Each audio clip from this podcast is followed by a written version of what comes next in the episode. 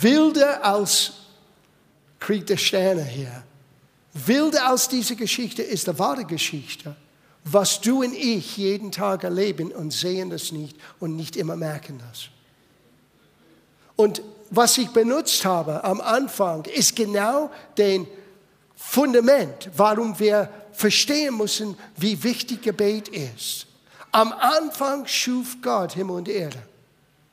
Gott hat uns Menschen aus Krönung von seiner Schöpfung eingesetzt. Und den achten Psalm sagt, er hat alles unter seine Füße gestellt.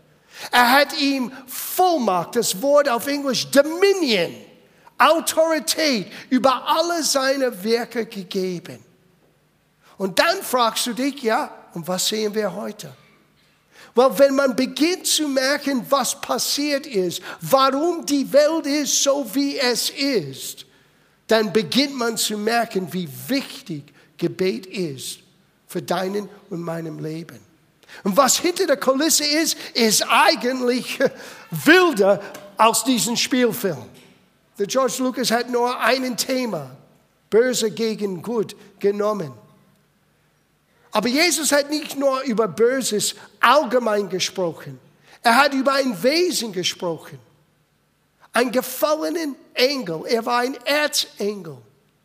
Und er hat durch seine betrügerische Art und Weise unsere Herrschaft gestohlen. Und wenn du das nicht begreifst, einmal ein alter Prediger, Dr. Lester Summerall, hat einmal gesagt, wenn du nicht die ersten drei Kapitel vom 1. Mose verstehst, bleibt die Bibel ein geschlossenes Buch mit sieben Siegeln. Du verstehst nicht, warum Gott so ist, wie er ist und warum die Menschen sind so, wie sie sind. Aber wenn du wirklich anschaust, was geschehen ist, dass Gott uns Menschen den Herrschaft und die Herrlichkeit und die Fähigkeit, hier zu herrschen, den Menschen anvertraut, dann verstehst du, was Gott sagte zu Adam, als er sagte, iss nicht von diesem einen Baum, weil an den Tag, wo du isst, muss du sterben. Und er ist nicht körperlich gestorben, er ist nicht seelisch gestorben, er hat immer noch Gefühle, er könnte immer noch überlegen, er ist getrennt von Gott. Aber nicht nur ist er getrennt von Gott gewesen, lesen wir das in der 8. Psalm, weil das muss man sehen und zu begreifen, was Adam und wir alle als Nachkommen Adams, was wir als Menschen verloren haben. Es heißt hier, David hat den wunderschönen Sterne angeschaut und er sah all den Sternen und er sagte, wenn ich betrachte dein Himmel, wenn ich sehe die Herrlichkeit deiner Schöpfung, was bin ich? Was sind wir Menschen, dass du überhaupt an uns denkst? Und dann, als ob er durch den Geist Gottes seine eigenen Frage beantwortete, schrieb er Folgendes. Du hast ihn, den Menschen, ein wenig Gottes entbehren lassen. Oder ein bisschen niedriger als Elohim ist das Wort. In Hebräisch es heißt, am Anfang schuf Elohim, der dreieinige Gott, Himmel und Erde.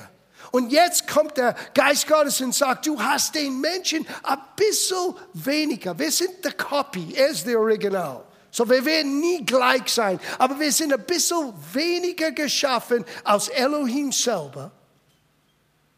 Aber mit Ehre und Schmuck, das Wort Schmuck hier in der Hebräisch heißt Herrlichkeit. Mit Ehre und Herrlichkeit oder Kraft und Herrlichkeit ausgestattet, hast du ihn gekrönt. Du lässt ihm herrschen über die Werke deiner Hände. Alles hast du unter seine Füße gelegt. So waren wir ursprünglich geschaffen. Wir hatten den Vollmacht, wir hatten den Aufgabe, nicht nur diese Erde zu bevölkern. Wir haben die Auftrag, nicht nur zu bebauen, sondern zu beschützen. Und Adam hat diese Aufgabe nicht erfüllt. Und der Krieg der Sterne ist im Gange. Als Adam sein Knie vor diesen gefallenen Wesen beugte, und das ist, was geschehen ist, Sage nicht, dass Eva hat ihm irgendwie ausgetrickst, weil liest das Ganze genau, genau in 1. Mose Kapitel 3. Adam stand neben Eva. Und Eva sah, dass diese Frucht war cool. Wow, wir werden gleich wie Gott sein. Das Blöde ist, die waren schon gleich wie Gott. Die waren ein bisschen ihm gleich geschaffen, ein bisschen niedriger aus ihm schon. Und Gott wollte, dass die von dem Baum des Lebens täglich isst und lernt den Unterschied zwischen böse und gut. Aber der Mensch, er möchte immer alles in seine eigene Hand nehmen. Ich werde gleich das nehmen. Ich möchte selber wissen, was ist böse und was ist gut. Und er nahm dieses Frucht. Und indem er das tat, ist er nicht nur getrennt von Gott gewesen, seine Herrlichkeit und seine Ehre wurde von ihm beraubt. Und jetzt haben wir eine völlig andere Situation. Ich muss das vorlesen, damit ihr nicht denkt, oh, der Pastor ist all irgendwie übergeschnappt. Ja? Hör, was das Neue Testament sagt über den Zustand unserer Welt zurzeit. Es heißt in 2. Korintherbrief, Kapitel 4, Vers 4, er redet über Menschen, die noch nicht an Jesus Christus glauben. Er sagte Menschen, die verloren sind, in welche der Gott dieser Welt die Sinne der Ungläubigen verblendet hat. Schau, was für ein Begriff. Der Gott dieser Welt. Nicht Gott im Himmel, sondern ein Wesen, der jetzt, der Gott, wie ist der Gott dieser Welt geworden? Er hat unsere Herrlichkeit, unsere Vollmacht, das, was uns gehört, aus, darf ich das sagen, Erdbewohner? Sieh, du hast etwas bekommen, weil du schlicht und einfach ein Erdbewohner bist.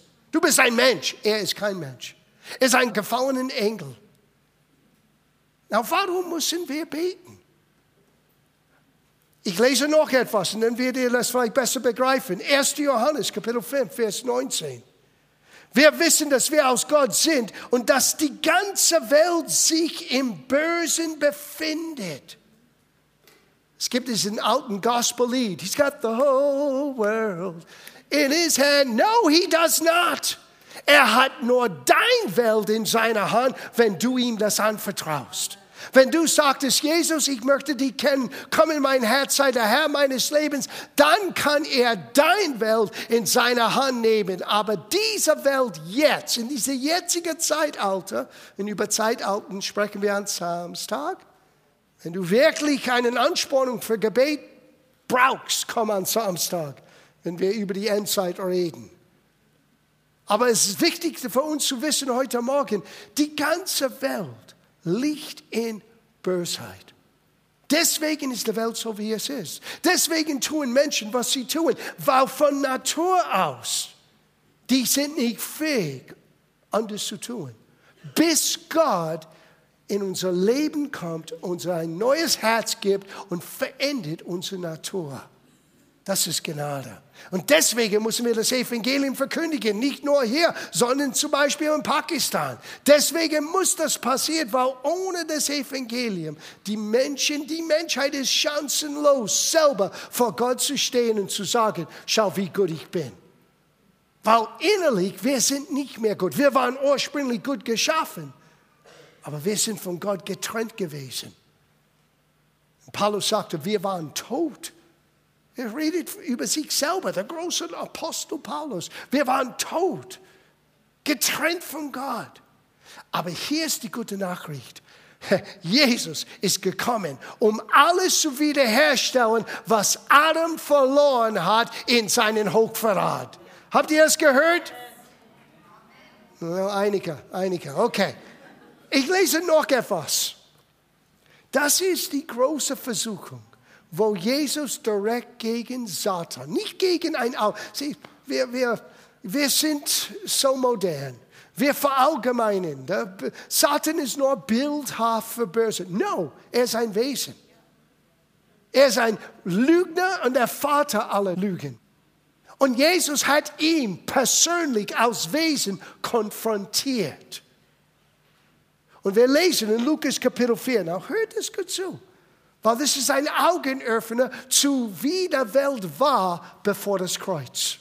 Und dein Welt und mein Welt kann jetzt anders sein wegen des Kreuzes, wegen unser Vertrauen in Jesus, wegen unser Verständnis, was der Name Jesus für uns heute bedeutet. Das ist Lukas Kapitel 4, Vers 5. Und er, er redet hier vom Satan. Und da, da führte Satan ihn auf einen hohen Berg. Das ist die große Versuchung. Und zeigte ihm alle Reiche der Welt und in einem Augenblick. Und der Teufel sprach zu ihm der will ich alle diese Herrschaft und Herrlichkeit geben, denn sie ist mir übergeben und ich gebe sie, wem ich will. Wenn nun du vor mir anbetest, so soll alles dein sein. Now, eine Frage. Wenn das eine Lüge wäre, würde das für Jesus eine Versuchung sein? Überhaupt nicht. Jesus hätte gesagt, Entschuldigung, du weißt, dass es nicht deins ist, du weißt, du hast keine Herrlichkeit, du weißt, du hast keine Herrschaft. Aber Jesus weiß ganz genau, dass Adam seine Herrschaft, seine Herrlichkeit abgegeben und jetzt einen Outlaw, einen Gesetzlosen, einen, der nicht berechtigt ist, hat jetzt die Herrschaft und die Herrlichkeit. Und Jesus ist gekommen, um genau das für uns, nicht für Gott. Gott hätte nie ein Problem mit dem Teufel gehabt. Wir, seine Schöpfung. Sieh, was wir nicht begriffen haben, ist nach den, den Sündenfall Adams, dieses Hochverrat Adams, waren die Menschheit verbunden mit einem gefallenen Engel. Er ist jetzt der Gott dieser Welt. Und alle Menschen, die noch nicht Gottes Gnade in Anspruch genommen haben. That's the reality. Deswegen hat Paulus gesagt, wir waren alle tot in unserer Sünde und Schuld. Alle. Es gibt keiner, der behaupten kann, nicht ich. Ich bin ein guter Mensch. Well, vielleicht ein guter Sünder, aber trotzdem. Was ist Sünde? Sünde ist kein Schimpfwort. Sünde ist nur einer, der den Ziel verfällt. Das ist der Urtext, was es bedeutet. Und keiner von uns ist perfekt. Wenn du glaubst, dass du perfekt bist, liest die Seligpreisung. Nur die ersten paar Sätze und versuche das auszuleben. Dann merkst du, wie schnell du brauchst Gnade. Und Gnade ist zu uns gekommen. Aber Jesus wollte nicht nur uns Gnade geben und Liebe zeigen. Er wollte unsere Herrschaft und Herrlichkeit wiederherstellen, was Adam verloren hat, damit wir lernen können, im Gebet unsere Stellung anzunehmen. Was haben wir getan von Montag bis Freitag? Haben wir uns nur unterhalten? Haben wir hier nur eine schöne Zeit? No. Wir sind vor Gott getreten für das Land, für die Regierung, für den Leib Christi, für unsere Geschwister, für die Menschen, die Jesus noch nie kennen. Und wir haben nicht nur gebetet, wir sind kein Bettler im Gebet. Es ist nicht, wir müssen Gott irgendwo so lange ärgern, dass er endlich uns erhört. No, es gibt Dinge in dieser Welt, die wir noch nicht sehen können, die versuchen zu hindern, was Gott hervorbringen möchte. Und da braucht Gott ein Erdbewohner, da braucht Gott ein Mensch, der bereit ist zu stehen und zu sagen, Jesus, in deinen Namen. Und was gibt uns das Recht, das zu tun? Jesus hat uns das Recht gegeben. Deswegen hat er gesagt zu seinen Jüngern in Matthäus Evangelium, alle Macht in Himmel und Erde ist mir übergeben. Überlegt mal. Er war Gott, bevor er auf die Erde kam. War er nicht allmächtig? Of course. Gott ist allmächtig, war immer allmächtig, bleibt immer allmächtig. Aber Jesus hat seine Allmacht niedergelegt. Es heißt im Philipperbrief. Er hat sich selber entäußert. Er wurde einer von uns. Ein ganz, wenn ich das sagen darf, stinknormaler Mensch. Ich weiß, das ist kaum zu glauben, aber Jesus lebte aus einer von uns und ist zu, ein, ist zu Diener geworden. Aber er lebte in Beziehung mit dem Vater durch den Heiligen Geist. Er tat immer das, was richtig war. Er war anders. Er ist ein bisschen anders geboren. Er kam durch eine Jungfrau. Das, was Maria empfangen hat, war heilig. Es war das Wort, wurde Fleisch. Der Samen von Gottes Wort hat Fleisch an sich genommen. Und er lebte aus einer von uns und zeigte uns, wie wir eigentlich hätten leben können, wenn Sünde, wenn nicht diese Trennung zwischen uns und Gott passierte. Und hat uns nicht nur Dinge gezeigt, er sagte, jetzt gehe ich zum Kreuz und zahle einen Preis. Und dieser Preis hat für unsere Schuld bezahlt, aber dieser Preis hat auch ihm etwas gegeben. Jetzt kann er sagen, alle Macht und alle Herrlichkeit, das, was Adam verloren hat, ich habe Sünde gewonnen, tief in der Erde, in der Hölle. Es heißt, am dritten Tag, Jesus wurde von den Toten auferweckt und er hat den Schlüssel zum Tod und Todesreich. Er hat die Herrlichkeit zurück bekommen. Und was ist das Erste, was er sagte? Jetzt zu seinen Aposteln, gehe hin in meinen Namen und verkündige und diene und lebe das aus und lehre die anderen genauso zu tun. Es ist keinen kleinen Club hier, nur für einige Auserwählte. Es ist für jeder. Du hast das Recht, Gemeinschaft mit Gott zu haben. Du hast das Recht, diesen Namen selber zu tragen. Und im Gebet, es ist heftiger als bei Kriege der Sternen. Es ist heftiger, was läuft. Weil den unsichtbaren Gott dieser Welt und alle seinen Herrschaften wird vernichtet, wenn wir auf die Knie gehen in diesen Namen in Krieg der Sterne, die haben Lightsabers. Wir haben den Namen. Und dieser Name ist so viel machtvoller, so viel kraftvoller als das, was wir selber je erleben können oder ausdenken können. Und das ist kein Märchen.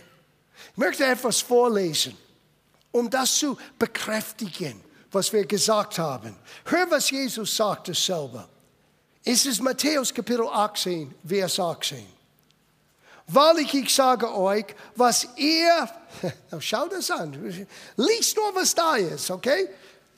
Was ihr auf Erden bindet, werdet, das wird in Himmel gebunden sein. Und was ihr auf Erden lösen werdet, das wird in Himmel gelöst sein. Wo ist der Sitz der Macht jetzt? Na, der Kraft kommt vom Himmel.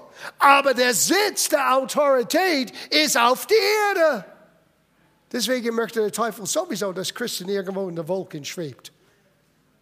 Aber wenn wir bodenständig, wenn wir befestigen Gottes Wort, wenn wir verstehen, was im Gange ist, wir sind auf der Erde, was wir freisetzen. Das Wort lösen, das heißt freisetzen. Oder binden heißt stoppen. Was wir stoppen auf der Erde, wird gestoppt im Himmel. Und was wir freisetzen auf die Erde, wird freigesetzt im Himmel. Ja, ich wünschte mir, wir hätten noch eine Wolke. Paulus sagte, ich bin zum dritten Himmel entrückt. Oh, es gibt drei Himmels. Sie verbinden und lösen nicht den Himmel, wo Gott wohnt. Das ist ein tatsächlicher Ort. Gott wohnt im Himmel. Und da gibt es einen herrlichen Thronraum und da sitzt Jesus rechts seinen Vater und macht Gebet für uns, weil wir so viel Gebet brauchen. Und bereitet eine Stelle vor, hat er selber gesagt. Aber es gibt auch diesen All, die wir bewundern, die wir studieren. Jetzt fliegen wir, sei es mit einer Kamera nach Mars oder jetzt on the dark side of the moon, wie Kini jetzt macht. Aber es gibt ein ein, ein Himmel, eine Atmosphäre, ein geistlicher Himmel, die wir nicht wahrnehmen, aber wir spüren es. Das ist, wo der Gott dieser Welt herrscht. Er herrscht nicht im Himmel, da wohnt Gott selber. Da ist Jesus. Er ist nicht in den All, no, er ist hier in der Atmosphäre und versucht über die Atmosphäre, versucht über die Kulturen, versucht über den Gedanken von Menschen, Menschen zu beeinflussen, Situationen zu beeinflussen, sein böses Plan für den Menschen, weil er hasst dich. Und der Grund, warum er hasst dich, ist, du erinnerst ihn daran, dass es gibt einen Gott im Himmel und er ist nicht Gott. Du schaust in den Spiegel und du denkst, was für ein unfähiger Kerl. Und Gott sagte, was sagst du? Du bist in mein Ebenbild geschaffen. Du bist jetzt neu in Christus. Der Geist Gottes jetzt wohnt in dir. Groß ist der, der in dir ist, als der, der in der Welt ist.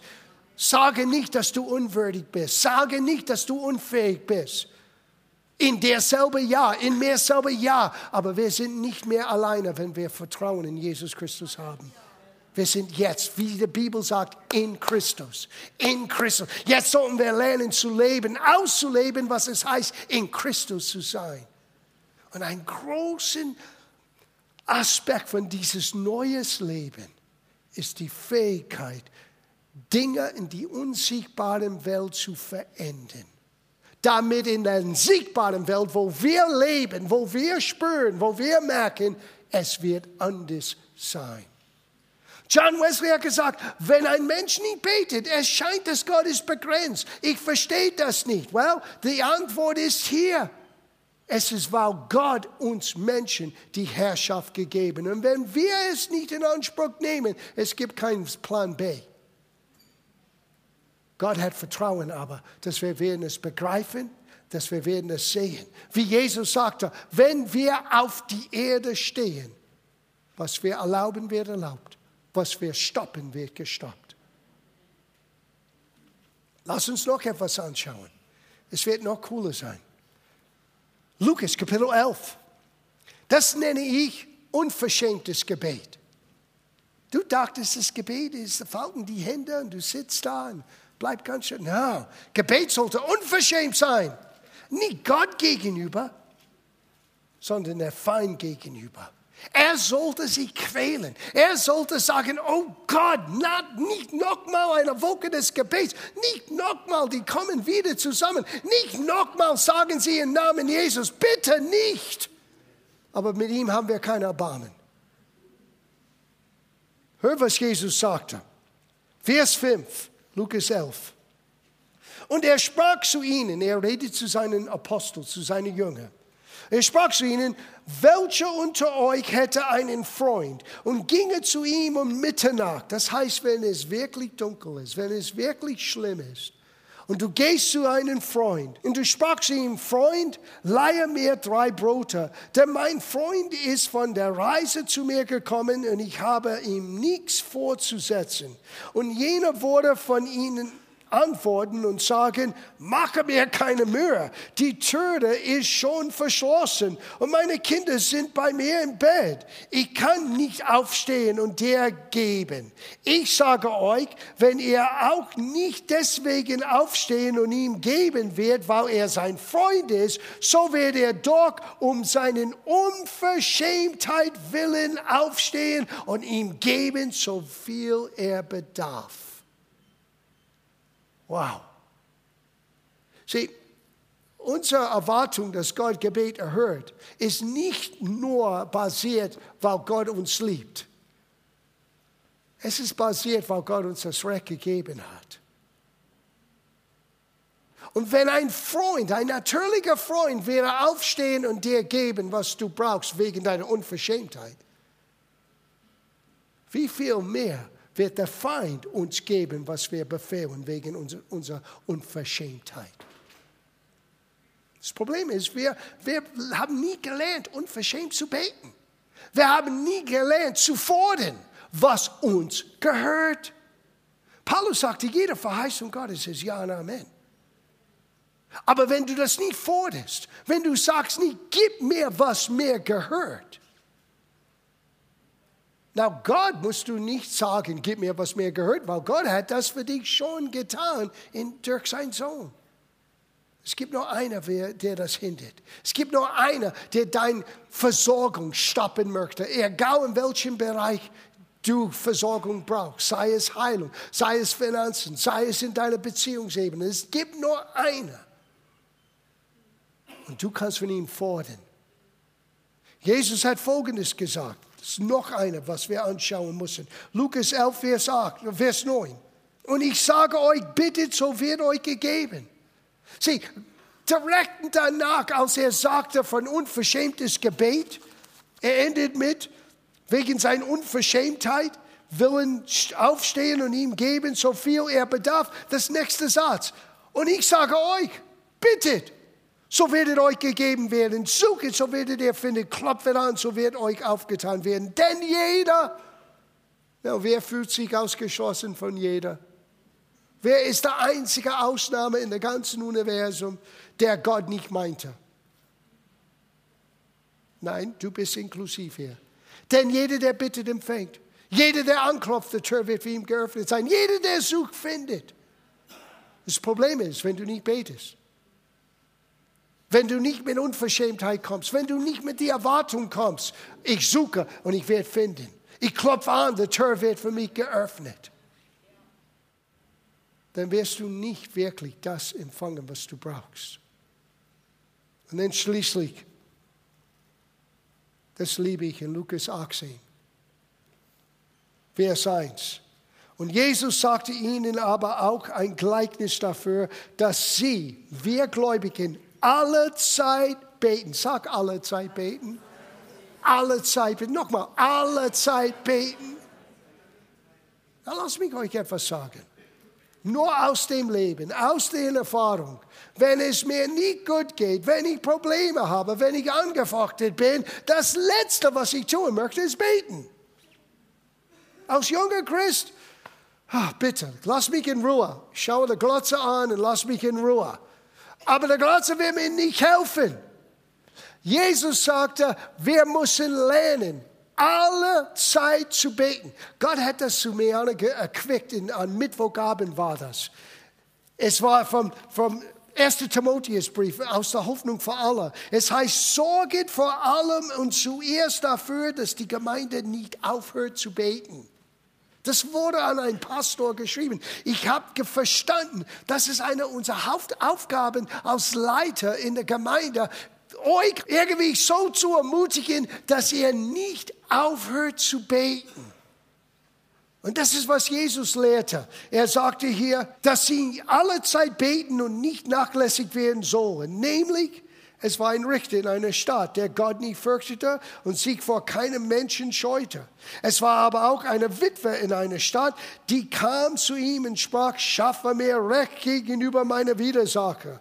Und er wollte lange nicht, hernach aber sprach er bei sich selbst, ob ich schon Gott nicht fürchtete und mich vor keinem Menschen scheue, so will ich dennoch, weil mir diese Witwe Mühe macht, ihr Recht schaffen, damit sie nicht schließlich komme und mich ins Gesicht schlage. Was uns das ein bisschen enträtseln. Dieser Richter ist keine symbolische Person für Gott. Ist ein ungerechter Richter. Er hat keine Ehrfurcht vor Gott. Und er hat keinen Respekt für Menschen. Er ist ein Symbol für den Teufel. Und diese Witwe ist eine, der scheinbar machtlos ist. Sie ist eine Witwe. Sie, wenn sie keine Kinder hat, sie keine, hat keine Hoffnung in der damaligen Gesellschaft auf, auf Versorgung. Sie ist schutzlos. Und doch sie kommt vor diesen ungerechten Richter und sagt, schaffe mir meine Rechte, gib mir, was mir gehört. Und er versucht dann lange, sieh, das ist der Grund, warum du manchmal im Gebet harden und bleiben musst, weil der Teufel ist hartnäckig. Er kennt uns Menschen, er ist schon lange dabei, er weiß, wie schnell wir aufgeben.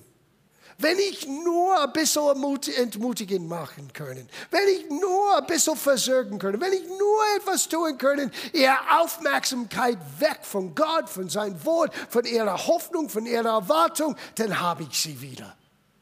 Und Jesus sagte, die Gemeinde muss lernen, alle Zeit zu beten, alle Zeit zu beten. Dieser Witwer kam vor diesen ungerechten Richter und sagte, schaffe mir meine Rechte. Und was hat der Richter gesagt? Ich muss etwas tun, sonst dieser alte Witwer, sie wird kommen und mich schlagen. Das ist wie unsere Gebete sind tatsächlich in der geistigen Welt. Es ist wie ein Schlag. Es ist wie ein Schlag. Als wir hier am Freitagabend begonnen haben, Gott zu preisen und, und füreinander zu beten, das war wie ein Schlag ins Gesicht zu den Feind. Er hat sein Bestes gegeben, viele niederzubringen und jetzt plötzlich die Gemeinde sich erhebt und wir sagen, nein, schaffe uns unsere Rechte. Sie, die Gemeinde hat selten gehört. Es ist nicht, dass wir Gott betteln müssen, weil Gott hat uns schon alles gegeben. Wir müssen unsere Rechte fordern von denjenigen, der das zurückhalten möchte. Und das heißt der Feind. Denn Jesus sagte Folgendes, und ich schließe ab hier. Und der Herr sprach, hört, was der ungerechte Richter sagt. Soll aber Gott nicht seinen Auserwählten Recht schaffen, die Tage nach zu ihm rufen, wenn er sie auch lange warten lässt? Na, warum scheint es, dass Gott uns lange warten lässt? Zu wem haben sie gebetet? Zu Gott. Die flehen Gott an für etwas, was wir schon in Christus haben. Die betteln zu den falschen Personen. Wir müssen lernen wie der Witwer. Wir müssen lernen, dass was wir lösen auf die Erde, was wir erlauben auf die Erde, wird gelöst sein im Himmel. Wir müssen lernen, unsere Autorität auszuüben. Die Herrlichkeit und Herrschaft in den Namen Jesu gehört die Gemeinde heute. Und wir müssen es ausüben. So es scheint, dass Gott lange wartet, aber weil sein Volk gehen immer zu den falschen Richtungen. Oh Gott, bewege diesen Berg. Und Gott sagte, du sprichst zu deinem Berg. Wir, wir geben immer die Verantwortung ab an Gott. Und Gott sagt, ich habe euch die Vollmacht, die Verantwortung und die Herrlichkeit gegeben. Jetzt tu etwas. Du redest von der letzten Jedi. Der letzte Jedi. Der junge Jesu es hat mehr Macht. Der junge Jesu kann mehr bewegen. Der junge Jesu tut das aber nicht im Natürlichen, er tut das auf die Knie. Er tut das im Gebet. Er beginnt Dinge zu enden, weil er weiß, das Problem ist nicht mein himmlischer Vater, er mich liebt. Er hat mir versorgt in jeder denklichen Art und Weise. Es ist der Feind, der alles zurückhalten möchte. Und ich beginne das zu tun, was der Witwer getan hat fordere meine Rechte im Namen Jesu.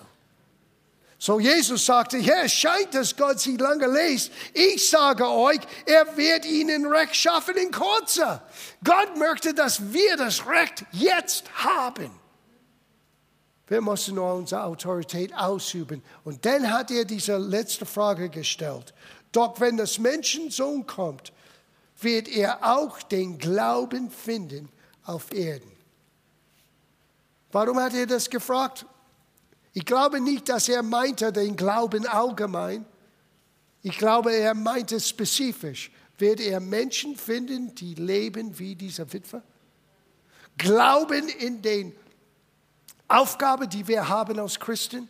Glauben in den Vollmacht, die Gott uns anvertraut hat?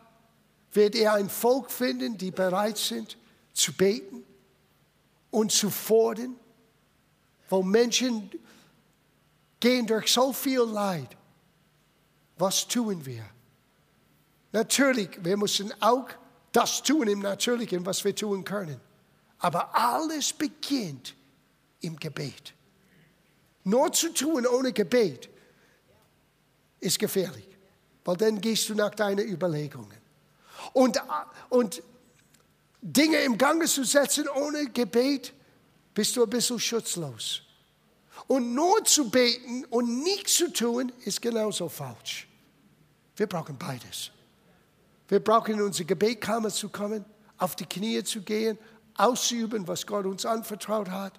Und das größte Waffe ist der Name Jesu. Wir haben es gesungen heute Morgen. What a beautiful name. What a powerful name. Nothing can stand against. Nichts kann widerstehen aller Macht im Himmel und auf Erden ist dieser Name anvertraut. Und er hat diesen Namen uns gegeben.